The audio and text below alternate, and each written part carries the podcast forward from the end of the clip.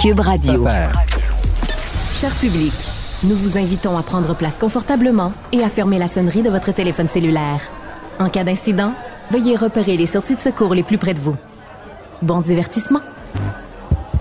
Un, deux, un, deux. OK, c'est bon, on peut y aller. Sophie Durocher. Elle met en scène les arts, la culture et la société pour vous offrir la meilleure représentation radio. Sophie Durocher. Tout un spectacle radiophonique.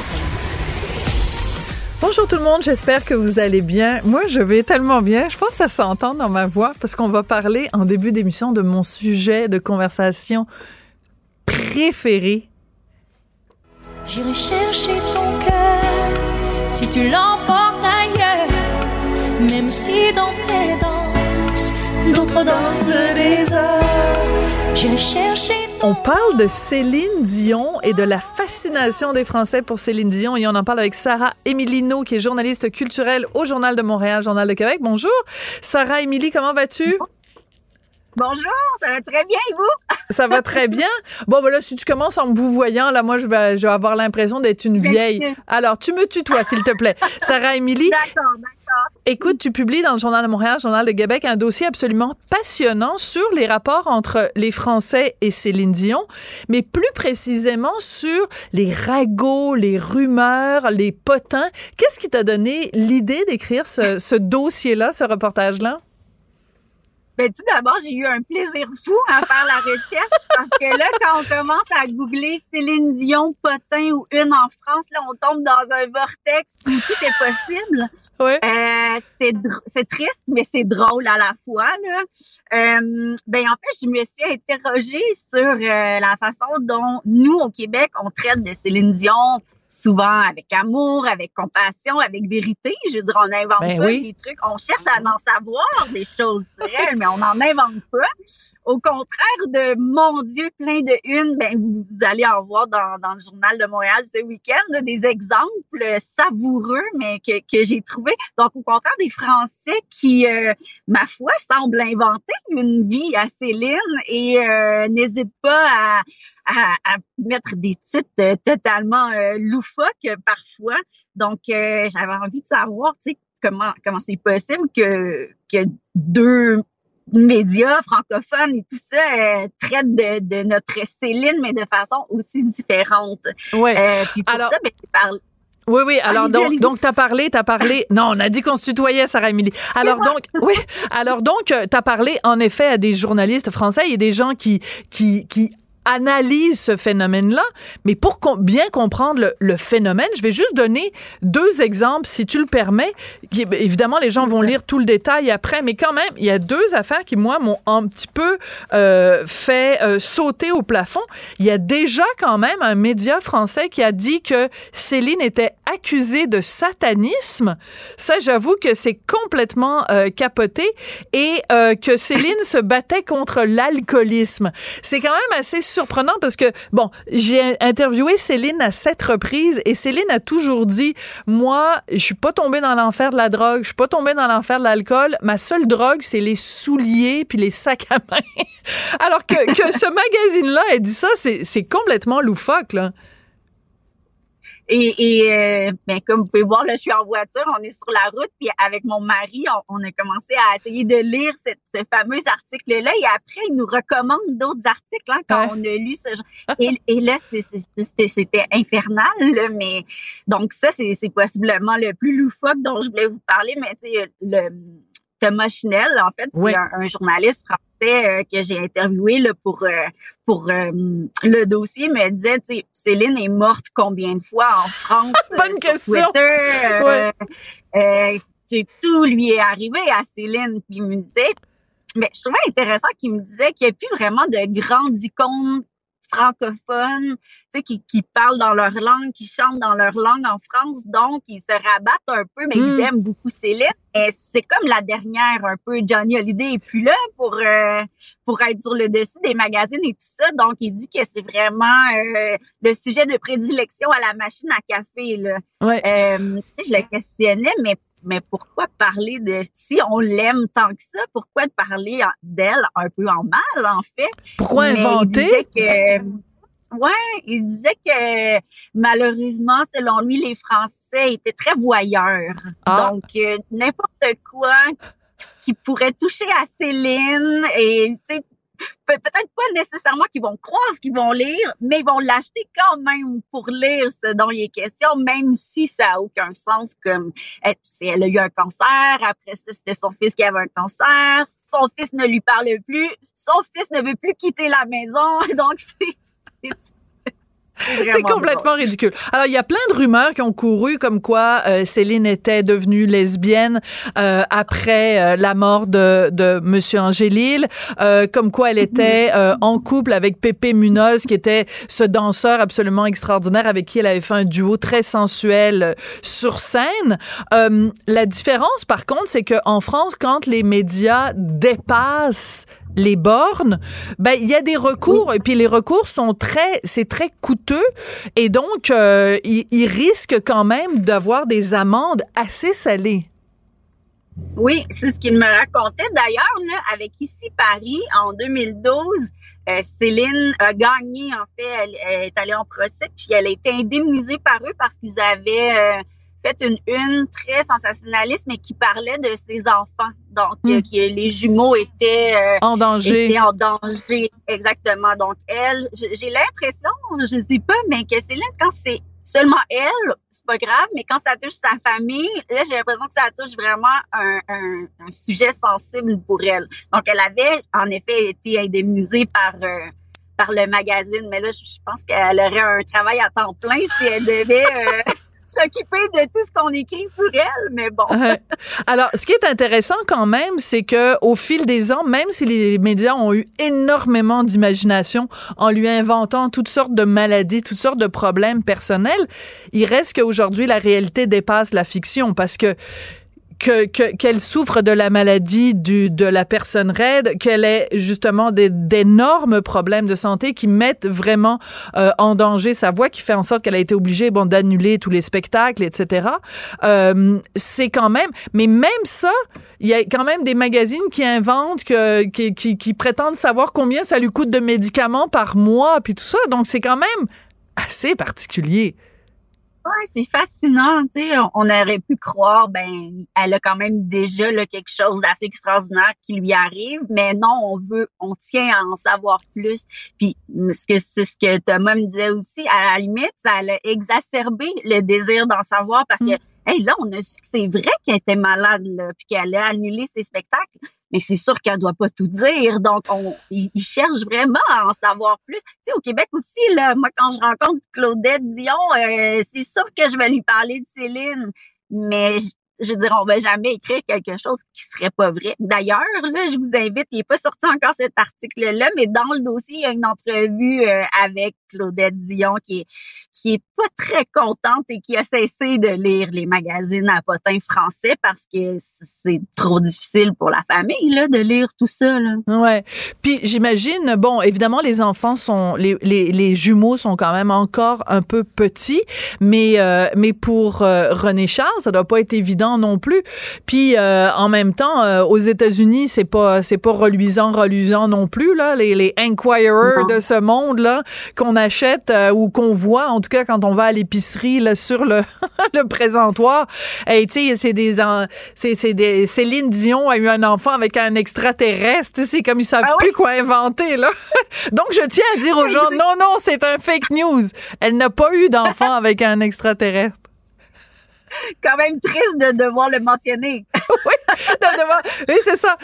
C'est quand même incroyable d'être obligé de faire une mise en garde. Comme, comme l'accusation de, de, satanisme, hein, quand ça disait euh, euh, Céline Dion euh, accusée de satanisme, c'est quand même, il faut quand même aller chercher ça très loin, là. Ah oui, mais on, je vous l'ai dit, on en a lu une partie puis on a arrêté, là, mais tout ça venait de quand elle a sorti ses vêtements pour enfants non genrés. Ah, c'est ça! Mais apparemment que le, le logo ressemblerait au logo des Illuminati. Et là, l'entrevue, la personne qui avait interviewé pour parler de ça, c'était un prêtre américain qui pratique des exercices. Donc, c'était ça la source. Ben oui. Ben oui. Quelle source crédible. Quelle source euh, crédible. Alors, il y avait tellement de choses à dire quand Céline avait sorti cette, euh, cette euh, ligne de vêtements-là en collaboration avec une compagnie israélienne.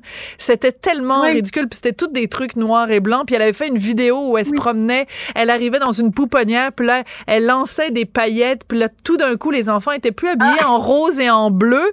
Puis Céline avait donné une entrevue surréaliste où elle disait non, le, le, le bleu, le rose, le genre, fille, garçon, ça existe plus. Hey, Céline! Arrive en ville, là. Là, on a l'impression qu'elle a été kidnappée par des extraterrestres. Mais apparemment, ce qui avait fait scandale, parce qu'on l'a lu cet article, oui. je, je, me sens mal à l'aise qu'on l'ait lu, mais euh, ce qui avait fait scandale, c'est qu'elle était allée à Walt Disney avec ses enfants, avec les jumeaux. Puis les jumeaux voulaient pas se déguiser en Mickey, voulaient se déguiser en Minnie, puis elle les a laissés faire. Là, là scandale. C'était comme scandale, scandale. Ben, en tout cas, merci beaucoup, Sarah Émilie, d'avoir euh, départagé les, les, les vrais. Ah, non, à toi! à toi. Je vais m'habituer. Tu vas t'habituer. Tu vas t'habituer. Même si j'ai l'âge d'être euh, ta mère. Mais euh, c'est pas important, ça. Merci beaucoup, Sarah Emilino. Et on va lire ça, donc, euh, en Journal de Montréal, Journal de Québec. Les, les potins et les ragots, les rumeurs, départager le vrai du faux au sujet de Céline Dion. Drôlement intéressant. Merci. Bonne lecture. Merci. Culture et société.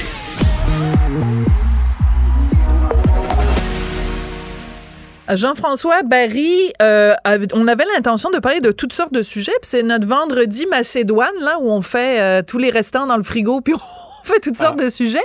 Mais on va parler d'abord de circulation, parce que toi, tu es un petit gars de Lévis?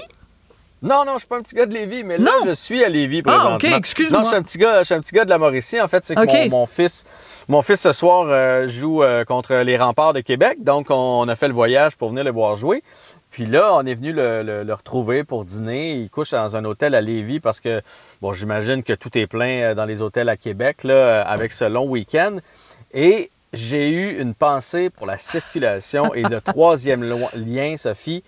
Euh, tu sais, des fois, quand on est à Québec, moi, quand on est à Montréal, moi, pour vrai, j'entends les gens de Québec se plaindre. Je suis jamais venu à Québec et être pris dans un bouchon comme on peut vivre à Montréal. D'accord. Je me disais, je me disais, bon, ils se plaignent parce qu'ils ont 20 minutes de trafic. Euh, arrêtez de capoter, venez faire euh, une heure de pointe à Montréal, vous allez voir c'est quoi. Mm. Mais là, je peux te dire que j'ai été pris dans un tout qu'un bouchon de circulation. Là, je suis à Lévis, j'ai regardé tantôt, ça me prend une heure, là, juste traverser le ah. pont, me rendre à Québec. C'est ce que mon, GPS me dit.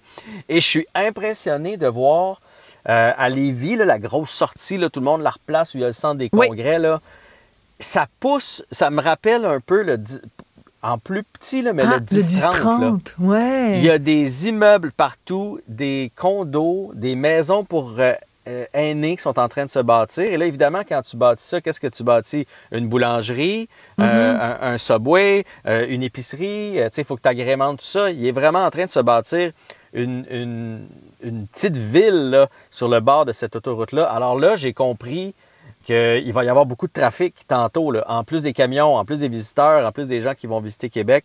J'ai compris la nécessité euh, puis là, je te dis pas que ça prend le troisième lien euh, euh, sous-marin, là, comme on l'avait imaginé, qui coûte une mhm. fortune, mais c'est sûr que ça va prendre de quoi. Je comprends mieux les gens de Lévis parce que je suis dedans présentement. Bon, ben écoute, on tue la une. Jean-François Barry comprend la situation des gens de Lévis qui se plaignent. Mais Sophie, pour oui. vrai, t'étais pas comme ça un peu, toi? Moi, moi je me, pour vrai, vu que je, suis à Montréal, puis on était habitué au trafic, quand je venais à mhm. Québec, je me disais, pour nous, c'est un ralentissement, ça. C'est pas un trafic. Quand je les écoutais, je, je trouvais qu'il exagérait un peu. Mais là, là, là, je peux voir l'ampleur et l'ampleur de ce qui est en train de se bâtir sur la rive sud de Québec. Absolument. Ben, je te dirais que j'ai fait de la, de la, radio avant de faire de la radio à Cube. J'ai fait de la radio pendant, je sais pas, deux ans, trois ans euh, à Québec. Donc, j'étais très souvent à Québec où je faisais les, les émissions euh, de, de, de, chez moi à Montréal. Mais euh, pour être allé donc très souvent à Québec et surtout pour avoir interviewé je ne sais trop combien de personnes qui se plaignait justement de ça? Ben, je t'avoue que je, je c'est pas, c'est pas une surprise pour moi. Mais, euh, mais je comprends tout à fait que quand on le voit de visu, comme on dit, euh, on, on, a, on a vraiment la réalité Et- euh, en pleine face. Et il n'y a pas d'option, là, tu sais. Les deux ponts sont un à côté de l'autre. Il n'y a pas Ben d'option. oui. D'ailleurs, aujourd'hui, il y a, y a une, une étude qui est sortie maintenant avec nos GPS. Ils peuvent savoir combien de temps on est stallé, comme Ah on dit, ouais, dans, dans pris dans le trafic, ouais? Oui, Toronto est euh, la troisième pire ville en Amérique du Nord avec 118 heures euh, par citoyen par année pris dans le trafic. À Montréal, on est à 72 heures perdues dans les bouchons de circulation. Ah. Et ce qu'on raconte, pourquoi on fait mauvaise figure au Canada, c'est que chaque fois qu'on veut entreprendre des travaux, tout coûte plus cher. Si on Ah, fait des routes, ça. ça. coûte plus cher. Si on fait un viaduc, ça coûte plus cher. Si on veut faire un REM, un tramway, euh, peu importe, ça coûte plus cher, donc on n'en fait pas. Donc tout est désuet, il y a de la construction. Et en plus de ça, ben, ce que ça fait, c'est quand on a des projets pour faire des, transports un peu plus verts, ben là, ça, ça bloque dans le coude parce qu'on réalise que ça va nous coûter beaucoup trop cher et on n'a pas les moyens de payer. Mais tu vois, c'est intéressant parce que moi, ce qui m'accroche, c'est ce que tu as dit au début. Tu as dit, avec les GPS, maintenant, on est capable de collecter toutes sortes d'informations sur les individus. Ça, c'est le bout dans ce que tu m'as raconté qui me terrorise parce qu'en effet, ben, il y a une étude d'ailleurs qui est sortie cette semaine où il- qui, qui parle justement de toutes les informations que les autos intelligentes euh, euh, collectent sur nous et partagent et monétisent. Moi, j'ai l'impression quand je rentre dans mon auto maintenant d'être espionné par mon auto et c'est pas un sentiment qui est vraiment très agréable. Oui, puis là, on parlait beaucoup, oui, des GPS, mais de ceux qui ont OnStar ou des choses comme ça, là, euh, qui, qui- ils peuvent en savoir encore, euh, encore plus euh, sur nous. Mais moi, c'est- pas la première fois que je réalise ça. Je sais pas si tu as une routine, mettons, comme moi, le lundi matin, je joue au hockey. Si j'embarque dans ma voiture le lundi matin, je branche mon téléphone, ça me donne le chemin pour aller à l'arena. Hein? Euh, le mardi matin, je suis souvent à Salut Bonjour, c'est le matin de ma chronique. Si j'embarque, ça me donne le chemin pour aller à Salut Bonjour. Ça sait déjà où je m'en vais.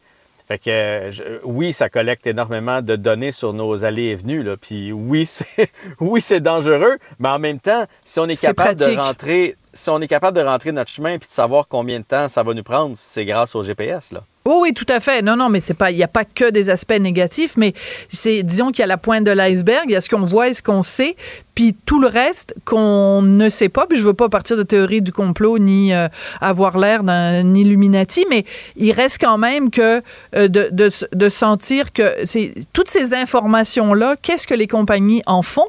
Bien sûr, elles vont toujours nous dire que c'est pour notre bien, puis c'est pour améliorer notre quotidien, mais euh, jusqu'au jour où à un moment donné, on se retrouve avec des informations euh, qui nous concernent et qui sont utilisées à notre détriment. Écoute, Jean-François, je veux absolument qu'on prenne le temps de parler de l'autre sujet dont tu voulais nous parler aujourd'hui.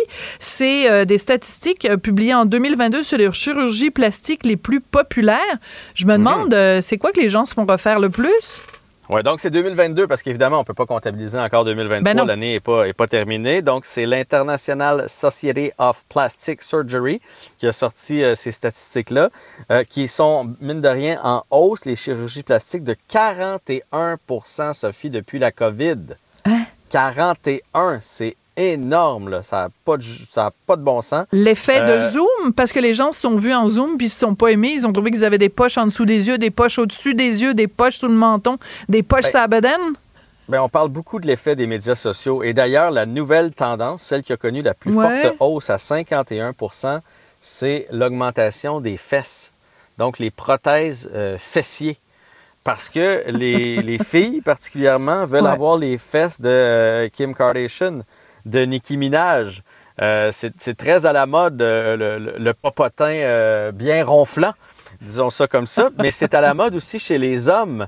Donc, les hommes qui trouvent qu'ils n'ont pas de fesses. Tu sais, des fois, là, non, mais des fois, tu fesses mal ton plates. jeans. Ah, Ben a- oui, mais. Ben je- oui, quand ça, mais quand non, ça mais dire- pendouille. Personne ne veut ça quand ça pendouille. Ben, pendouille, ou des fois, tu sais, quelqu'un qui est un peu plus maigre n'a pas de Ouais. fesses dans, dans ses pantalons. Puis ça ne veut pas dire qu'il n'est pas en forme, ça veut pas dire. C'est juste, il est fait de même. Mais Ouais. là, on- les gens vont se faire rajouter des fesses. Moi, ça, ça me fait capoter de lire ça aujourd'hui, en, en 2023, que notre préoccupation au lieu de payer notre hypothèque, notre épicerie, euh, des, des études de nos enfants, mettre de l'argent dans nos CELI, nos REER, on fait bon, mais moi j'ai 10 000 de côté, m'allais me faire faire le derrière. M'a augmenté les fesses. C'est pourtant, en plus, pendant des années, tout le monde se plaignait d'avoir un trop gros, oui. gros CUL. Puis là, là c'est rendu que tout le monde veut en avoir un gros, ben c'est ça la mode. Moi, j'ai, j'ai, non, je sais pas là. Je... Toi, est-ce que tu as déjà envisagé euh, la chirurgie esthétique, cher Jean-François? Moi, j'ai jamais pensé euh, à ça. Je, je, suis pas très. Euh, je, je, fais. Peut-être parce que j'ai appris à, à 5 pieds et 5 à faire ce que. Professeur Duduche. Avec elle, pas de retenue. Émotionnel ou En accord ou à l'opposé.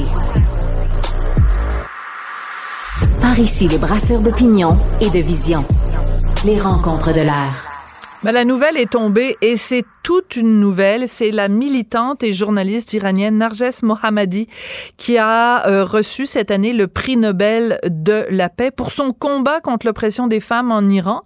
Le seul problème, c'est qu'elle pourra pas, évidemment, aller en Norvège, euh, à Oslo, le chercher, car elle est emprisonnée par les euh, fous d'Allah en Iran.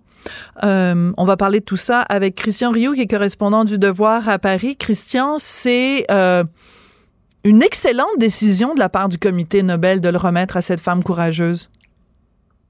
Écoutez, je, pense que pour une fois, il faut pas bouder notre joie. Hein? Pour une fois qu'on on, récompense quelqu'un qui le mérite euh, plus que, que n'importe qui d'autre, Narges Mohammadi. Euh, je pense qu'il faut il faut acclamer la mmh. décision du la décision des, des, des qui, a, été prise à Oslo en Norvège. Je, vous citerai juste un mot de, de Narges Mohammadi qui, à mon avis, dit plein de choses et qui est magnifique. Entendez-vous en Iran? Le bruit sourd du mur de la peur qui se fissure. Hmm. Entendez-vous en Iran le bruit sourd du mur de la peur qui se fissure? Hmm. C'est ça, Narges Mohammadi. C'est une femme d'un courage absolument exceptionnel. J'ai des frissons. Et je, et je, vous dirais qu'en France, tout le monde se réjouit d'une décision comme celle-là. À la limite, euh, la gauche, la droite, tout le monde est heureux est heureux d'une décision comme celle-là. Même, même à la limite, les gens qui, qui probablement euh, font la promotion du, du voile euh, en France, et il y en a.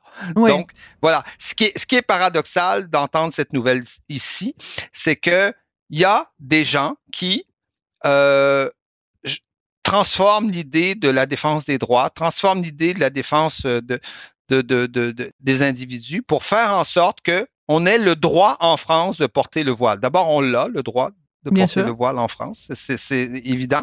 Mais il y a, y a, y a de, véritables campagnes en France qui, malgré Narges Mohammadi, malgré le combat absolument extraordinaire de cette femme-là qui a, qui, qui, qui, qui, a suivi Macha Amini, euh, qui, qui, elle, avait euh, a été est morte euh, dans, un, dans un poste de police iranien, il y a encore des gens ici qui essaient de transformer euh, des, je les appelle, on pourrait les appeler des idiots utiles, en fait, qui essaient de transformer ce combat-là pour dire, ben, on a le droit, nous, de porter le voile en France. Évidemment qu'on a le droit de porter le voile en France, mais il y a même des campagnes systématiques d'organiser ici en France. Hein. Euh, on a découvert hmm. que, oui, oui, on, oui, mais il y, a ça. Mais on a découvert euh, récemment qu'une fondation turque pour les femmes et la démocratie qui s'appelle CADEM, hein, une fondation euh, créée par la fille d'Erdogan, Soumey Erdogan. Le président turc. Euh, oui, exactement, le,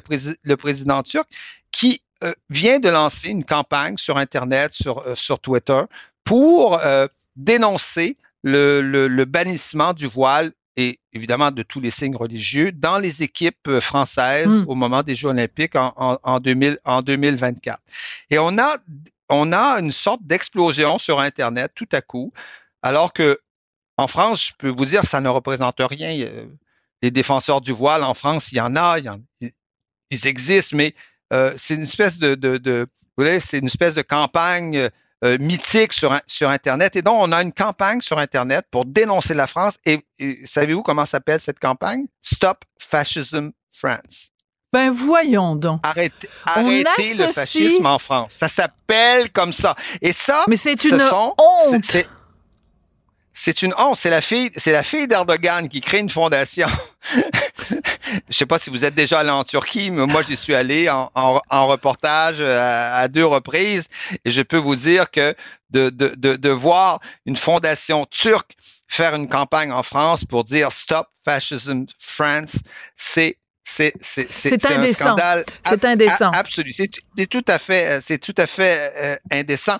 Et donc on a on a ce genre de campagne euh, qui qui explose. On voit bien que on voit bien que euh, que ces gens-là se défendent que que mais mais mais il y a des intérêts derrière tout ça et, et la Turquie est, est présent est présente là-dedans. Mais vous savez pour le Français ordinaire, on- on- les gens se disent ah il y a une jeune fille qui veut porter le voile, mais ils n'imaginent pas qu'il y a une campagne sur. Internet fina- financée par, euh, par la Turquie et pas seulement par la Turquie, parce qu'on a découvert que Cadem avait été financé par l'Union européenne.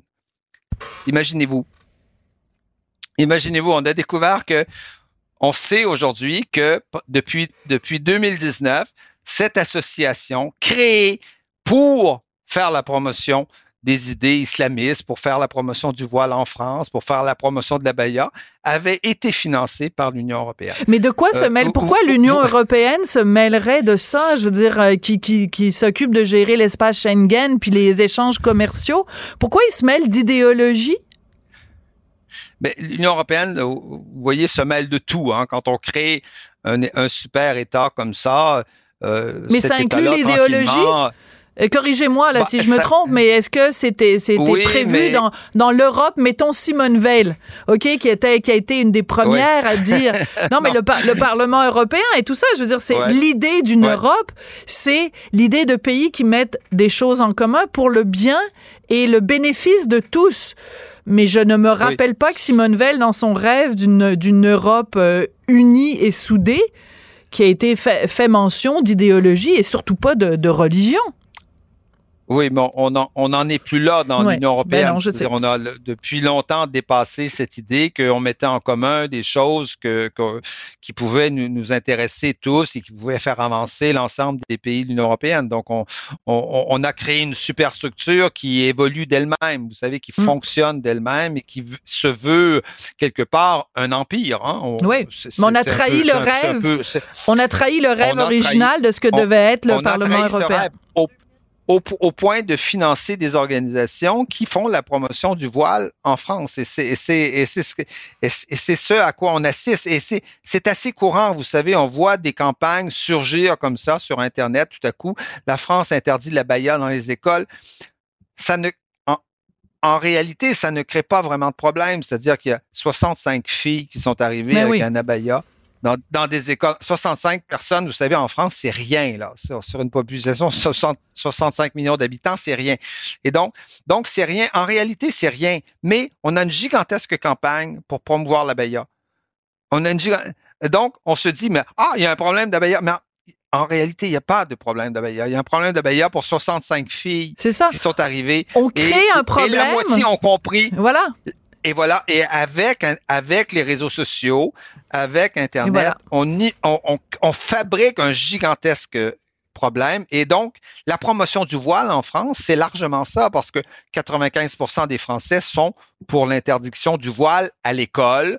Euh, voilà, c'est comme, comme d'ailleurs, rappelons-le, comme l'étaient les, les Turcs à l'époque d'Atatürk. Et si c'était une autre il y a 20 époque. ans. Vous me disiez tout à l'heure à propos de l'Europe, 20 ans, c'était le une autre était- époque. Le voile, le voile était interdit. Le voile était interdit dans, dans les universités. Et quelque part, c'est ce que nous rappelle Narges euh, Mohammadi. C'est-à-dire que euh, oui, absolument. C'est-à-dire que on a, il y a eu une, une Turquie où les femmes avaient avaient le droit de citer et cette Turquie est disparue euh, est disparue depuis euh, depuis un certain temps. Et on essaie de de transformer la France aujourd'hui en une espèce de en une espèce de, de, de pays islamiste qui qui qui ferait la promotion du voile. Nos passaran, comme disait l'autre. Merci beaucoup, Christian Rioux. Bon, très bien. À- Merci. allez.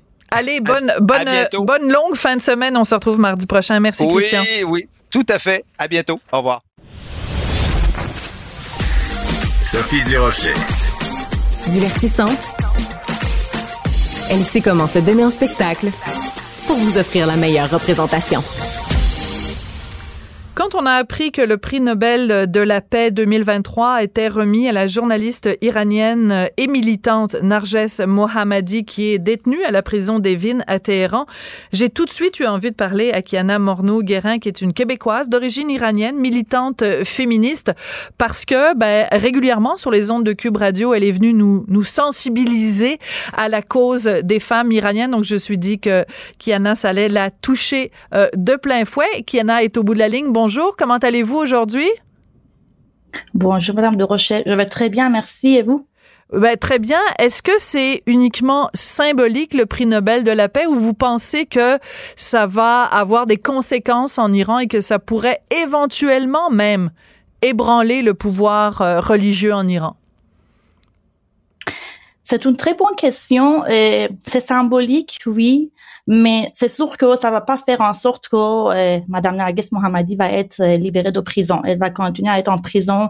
Il y a des mm, millions, des millions de femmes qui et des hommes qui sont en prison pour exactement euh, pour mm, parce que ont eu le courage de, de dire non aux injustices de la République islamique avec son islam politique c'est c'est symbolique, mais ça fait aussi bien, ça fait de bien euh, au mouvement Femmes Vie Liberté parce que c'est comme la communauté internationale qui nous dit on vous a entendu, hmm. continuez, lâchez pas et ça fait ça fait de bien.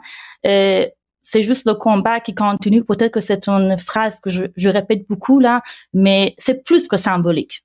Oui, parce que bon, il y a eu évidemment euh, depuis un an, c'est-à-dire depuis la mort de Massa Amini, il y a eu des manifestations un petit peu partout à travers le monde. Il y a eu cette période où euh, des femmes en, en, en Occident euh, prenaient un ciseau et se coupaient une mèche de cheveux par solidarité avec les femmes iraniennes. Et beaucoup de ces, ces gens-là ont été critiqués parce qu'on disait, ben c'est juste symbolique. Mais des fois, les symboles ont une importance. Euh, euh, comment vous pensez que sur le terrain en Iran, euh, au-delà de Madame Mohammedi elle-même, mais pour les femmes et les hommes, c'est important de le mentionner, qui se battent, comment ils vont percevoir ce message-là qui est envoyé par l'Académie Nobel? Ça fait un an depuis 2022, euh, Madame de Rocher, que euh, vraiment là, il y a eu des manifestations en continu et le, euh, pouvoir de République islamique a été, contesté, dans les roues.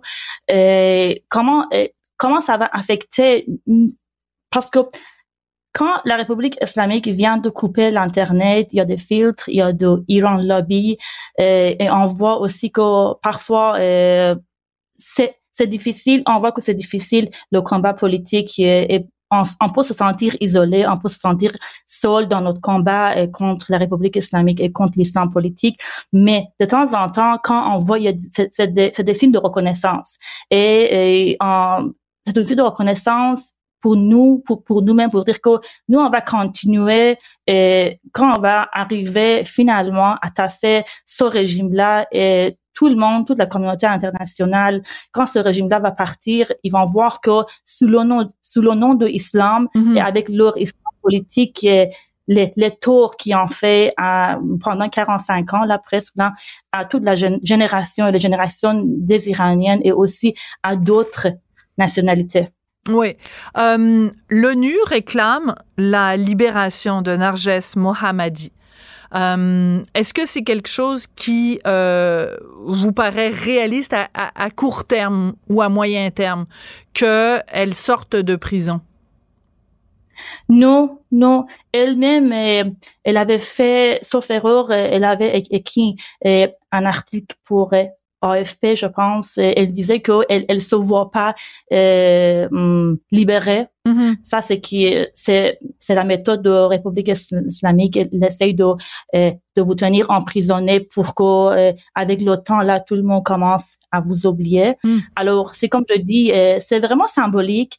Il y a personne qui va sortir de prison, mais pour le mouvement Famille Liberté, qui est un mouvement mondiale pour la libération des hommes et des femmes contre la tyrannie religieuse en général, et islam politique en particulier. C'est un geste très, très fort pour nous, de reconnaissance. Et en plus, au, au niveau des de victimes des républiques islamiques, ça continue, ça n'a pas arrêté euh, en Iran, mouvement Femmes et Liberté, les victimes que la République islamique prend. Cette semaine, il y a eu une adolescente de 16 ans, mm Armita euh, qui a été frappée euh, par euh, la police euh, de la moralité au métro. Et ça fait déjà quelques jours là qu'elle est qu'elle est dans le coma.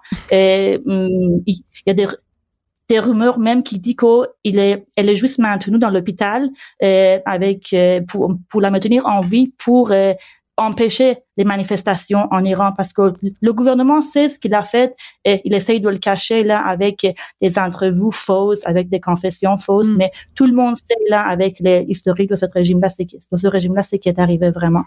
Donc, si c'est possible que cette jeune fille euh, soit décédée au moment où on se parle, et euh, si c'était le cas, évidemment, la population se soulèverait comme elle s'est soulevée lors de euh, la mort horrible de Massa Amini. Donc, pour pour calmer le jeu, euh, on, on, on, on, cache ça à la population.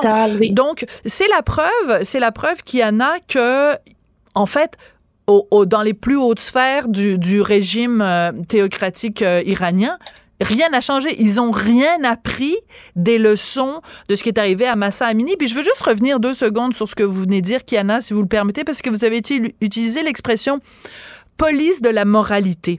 Je pense que c'est important pour les gens qui nous écoutent de rappeler que ce n'est pas une image.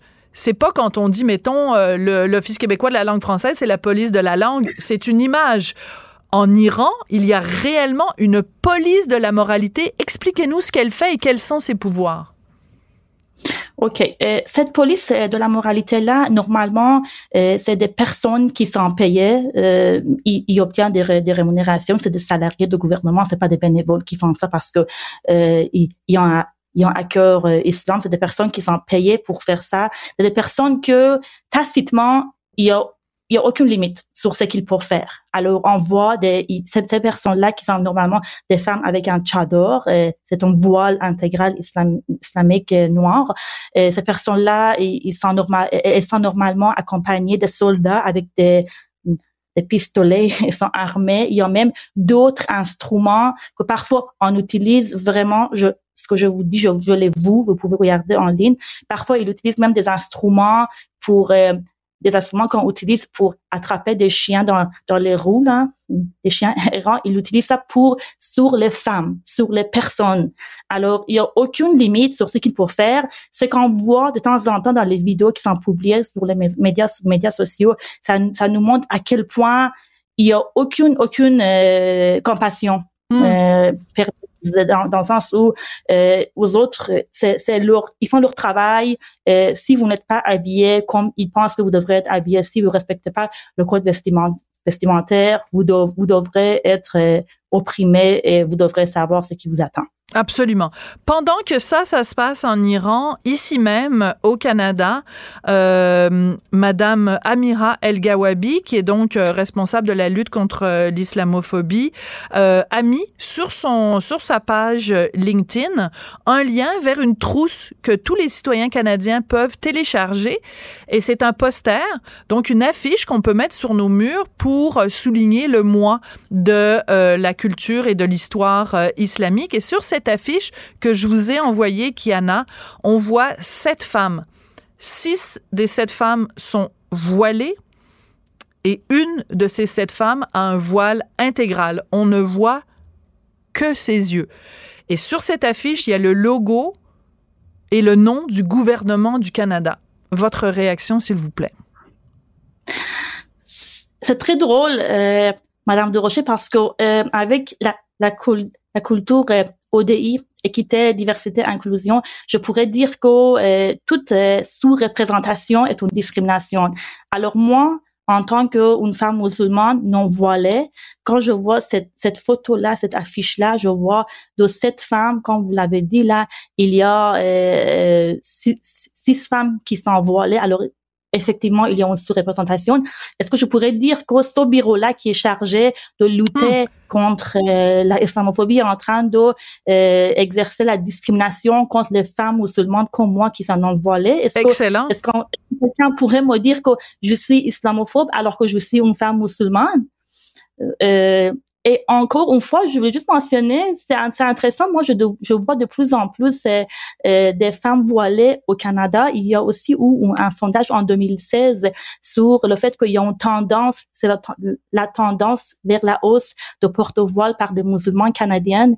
Et c'est pas pour rien, comme, comme vous le dites, euh, c'est avec les publicités euh, des, des entreprises multinationales, c'est le gouvernement du Canada qui fait la publicité que l'islam est égal à voile. Alors, même nous là, euh, c'est pas tout le monde qui savent que euh, dans les communautés, dans certaines communautés musulmanes, dans, je dis pas tout, dans certains milieux, euh, ne pas porter le voile euh, n'est pas un choix individuel. Absolument. Et les membres de cette communauté-là vont exercer euh, une certaine surveillance sur vous. Et on pourrait même parler des crimes d'honneur qui ont eu lieu au Canada même à cause de non-port de, de voile parce que quelqu'un décide qu'on ne va plus porter le voile. On va en reparler, mais je voulais absolument avoir votre réaction à cette affiche-là. Kiana Morneau-Guérin, québécoise d'origine iranienne et militante féministe. Merci beaucoup. Merci, Madame de Rocher. Bonne journée. Bonne journée. Sophie Durocher. Un savoureux mélange artistique de culture et d'information.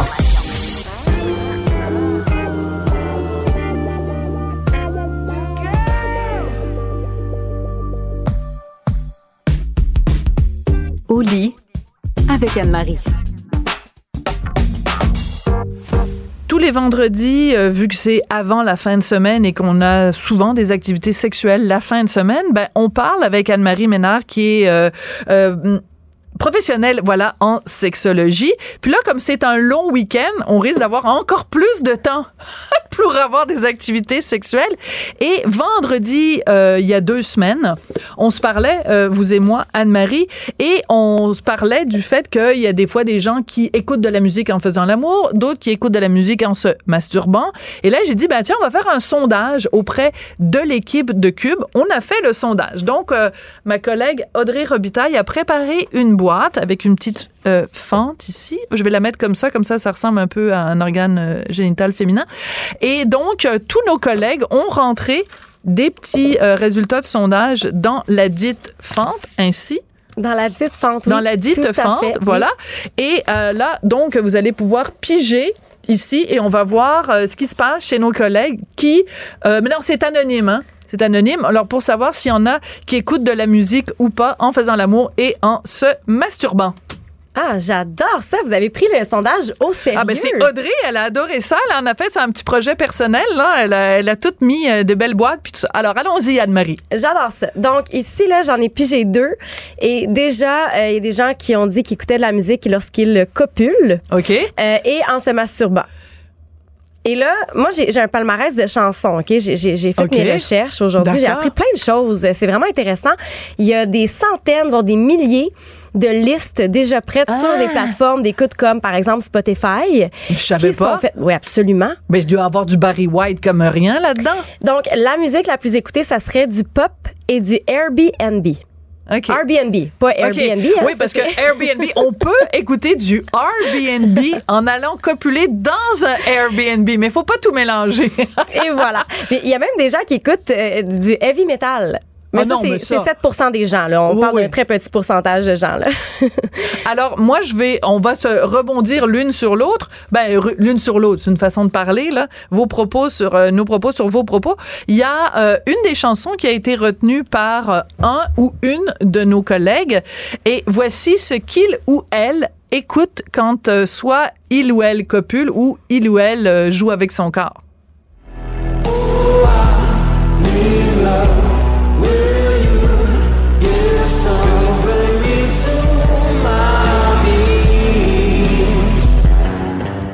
Alors, c'était To My Knees de Two Feet et on peut comprendre en effet parce qu'il y a quelque chose de sais, comme du swag.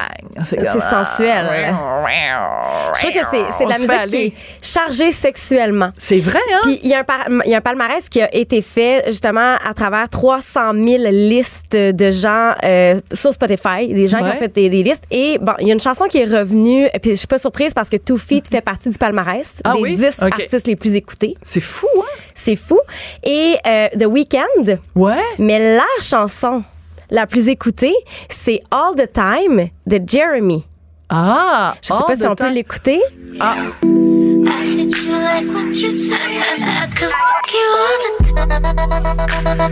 C'est assez direct. Ça le ça? C'est all the time? Ouais.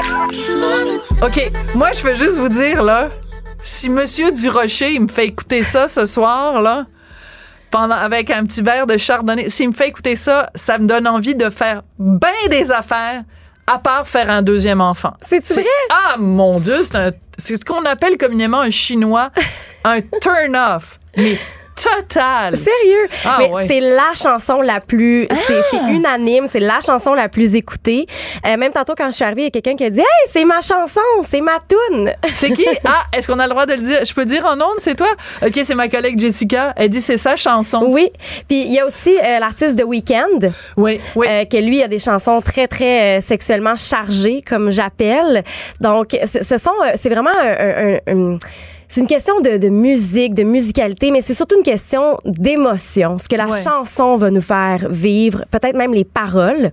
Apparemment que les femmes qui sont plus euh, exposées à des paroles romantiques dans des chansons vont être plus disposées à recevoir ces paroles-là de la part de leur partenaire et vont être plus ouvertes de façon romantique, mais aussi sexuelle.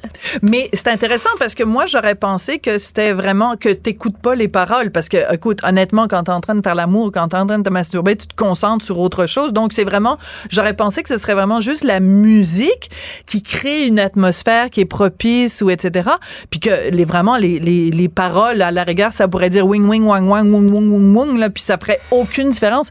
Mais ce que, ce que vous nous dites, Anne-Marie, c'est que les paroles sont importantes. Donc, oui, les paroles sont importantes. Et puis, en fait, ce qu'ils ont réalisé, c'est que euh, on associe beaucoup la musique à des souvenirs. On a des mémoires. Et donc, quand on associe une chanson avec du plaisir, puis des fois, ah. c'est les paroles qui vont venir nous rejoindre par rapport à l'histoire qui est racontée dans la chanson, les paroles, etc. Donc, c'est vraiment ce qui va venir créer l'émotion chez nous. Et ben, on sait du faire du sexe là, c'est émotif. Ben oui, mais je vais vous donner un exemple, ok? Euh, Moi, il y a une chanson que j'adore, puis tous les collègues ici à Cube le savent parce que je suis tout le temps en train de la chanter. C'est I can get myself flowers, write my name in the sun de Miley Cyrus. Et euh, mon fils et mon chum détestent cette chanson-là. Mon fils, c'est pas grave parce que c'est pas c'est pas lui qui est concerné. Mais si je disais à mon mari Hey, chérie, ce soir, on va écouter Miley Cyrus pendant la chose. Ben, il partirait à rire puis il dirait non. Parce que pour moi, ça a une charge émotive et pour lui, ça a une charge qui ne l'amène pas à avoir envie de rien faire. ben, en fait, puis vous avez raison. Il faut une euh, chanson qui plaît aux deux, là. C'est ça. Puis d'ailleurs, ben, je vous propose une activité en fin de semaine. Oh mon Dieu, on il, y aura, pas de travaux pratiques, on s'en va en voyage avec le petit, il y aura pas de ah. jogging horizontal qui va se faire là. Ça c'est sûr et certain.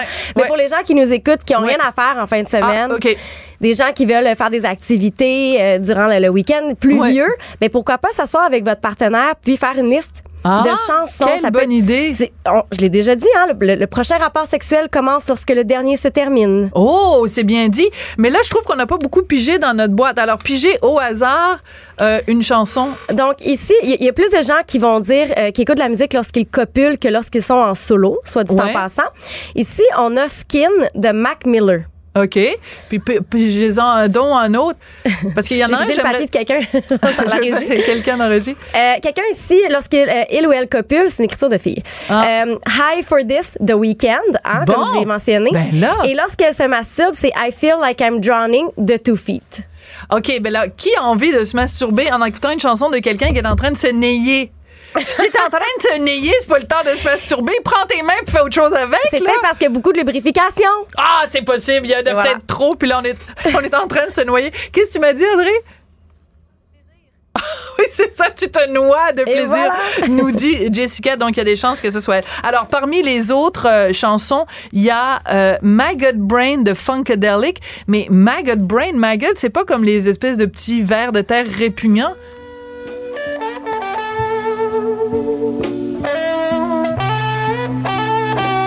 OK, non. Il y a vraiment des gens qui écoutent ça au moment du rapport sexuel. OK, vraiment. Moi, je suis découragée des gens avec qui je travaille. Mais, vous, Sophie... Ils ont pas de goût. Oui, on va devoir conclure. On, conclut sur votre chanson? Oh, ouf. Quand on a que l'amour à offrir en partage au jour du grand voyage qu'est notre grand amour. Ben non, voir que j'écoute du Jacques Brel. Attention, je vais avoir un goût. Je vais avoir envie. Je vais avoir envie, mais ça peut pas être avec Richard parce qu'il aime pas ça. Merci beaucoup, Anne-Marie. Ça a été un plaisir. On s'est beaucoup amusé avec vous. Je rappelle que vous êtes professionnelle en sexologie. Merci beaucoup. Excellent week-end à tout le monde. On se retrouve la semaine prochaine. Cube Radio. Cube Radio.